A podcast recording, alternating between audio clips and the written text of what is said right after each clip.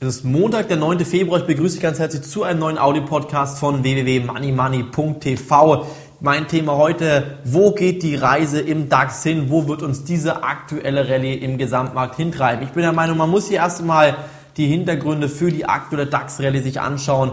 Sie wissen ja, ich war der Meinung, dass es erst einmal weiter tiefer geht. Ich bin ja auch der Meinung, man muss hier ganz klar sagen, die Umsätze sind im aktuellen Markt extrem dünn und hier sind immer noch sehr, sehr dramatische schlechte Nachrichten in den kommenden Wochen und Monaten zu erwarten. Es gibt Infos von Nordex, dort gibt es gute Infos vom ähm, Windturbinenhersteller, denn trotz eingebrochener Ölpreise wächst der Markt für erneuerbare Energien munter weiter. Davon profitiert besonders der Windbauer, der Windparkbauer Nordex. Gerade konnte das Unternehmen wieder eine neue, sehr, sehr starke Auftragslage verbuchen. Ein neuer Großauftrag wurde hier bekannt gegeben und ich bin der Meinung, man muss hier im Moment ganz, ganz klar sagen, solche Nachrichten trägt der Markt natürlich momentan sehr, sehr positiv auf. Es sind hier gute Nachrichten, die in den letzten Tagen veröffentlicht wurden, zum Beispiel auch vom BMW und von der Autobranche in Deutschland durch die Abwrackprämie. Das sind alles temporär eingeschränkte Kurs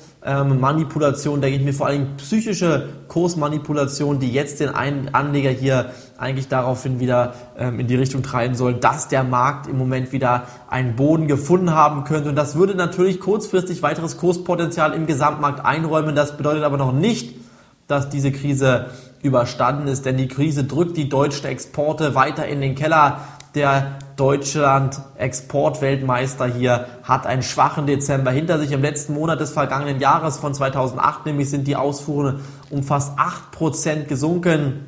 Im Gesamtjahr konnte dennoch ein Exportplus bilanziert werden. Das bedeutet aber dennoch, dass hier 2009 eventuell kein Exportplus mehr bilanziert werden kann. Und das würde natürlich die gesamte Marktsituation noch einmal richtig dramatisch umwerfen. Jetzt von einem Lichthorizontstreifen am Tunnelende zu sprechen, ist meiner Meinung nach ganz, ganz, ganz gefährlich. Es gibt nämlich hier einige Umfragen, die deuten darauf hin, dass die Anleger eine Besserung der aktuellen Marktlage sehen. Aber wo ist eine Besserung hier im aktuellen Markt zu erkennen? Es gibt einfach nur noch schlechte Nachrichten von allen Seiten.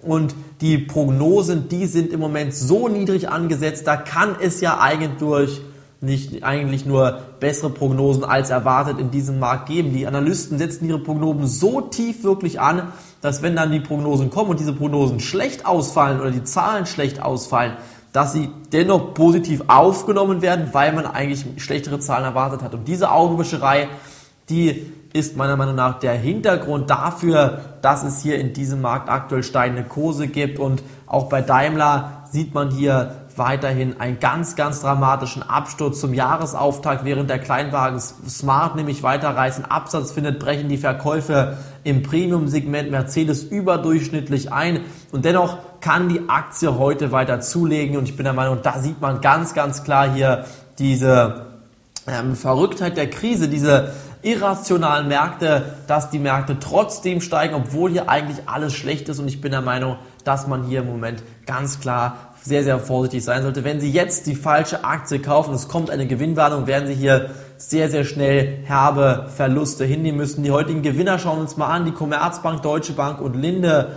Verlierer E.ON, Deutsche Telekom und Fresenius Medical, Medical Care. Warum die Commerzbank, warum die Deutsche Bank? Tja, es sind hier genau die Banken, die eigentlich nicht hätten steigen dürfen in den letzten Tagen. Aber wenn man natürlich sagt, dass in Amerika die Bank of America eventuell doch gar nicht so dasteht oder eventuell eine Barclays Bank ähm, hier in Großbritannien gar nicht so schlecht dasteht, obwohl man sie grotten schlecht darstellt. Und ich bin der Meinung, man wird hier auch ohne Staatshilfen in den nächsten Wochen und Monaten nicht auskommen. Aber im Moment sagt man ganz einfach, man kommt ohne Staatshilfen aus. Jetzt überrascht Barclays sogar noch mit einem viel besseren Ergebnis als erwartet. Die Jahreszahlen sind nämlich heute von Barclays von der Barclays Bank aus Großbritannien gekommen.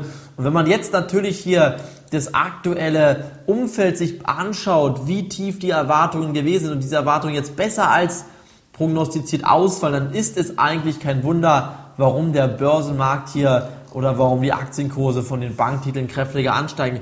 Fundamental begründet ist dieser Anstieg meines Erachtens ganz klar nicht.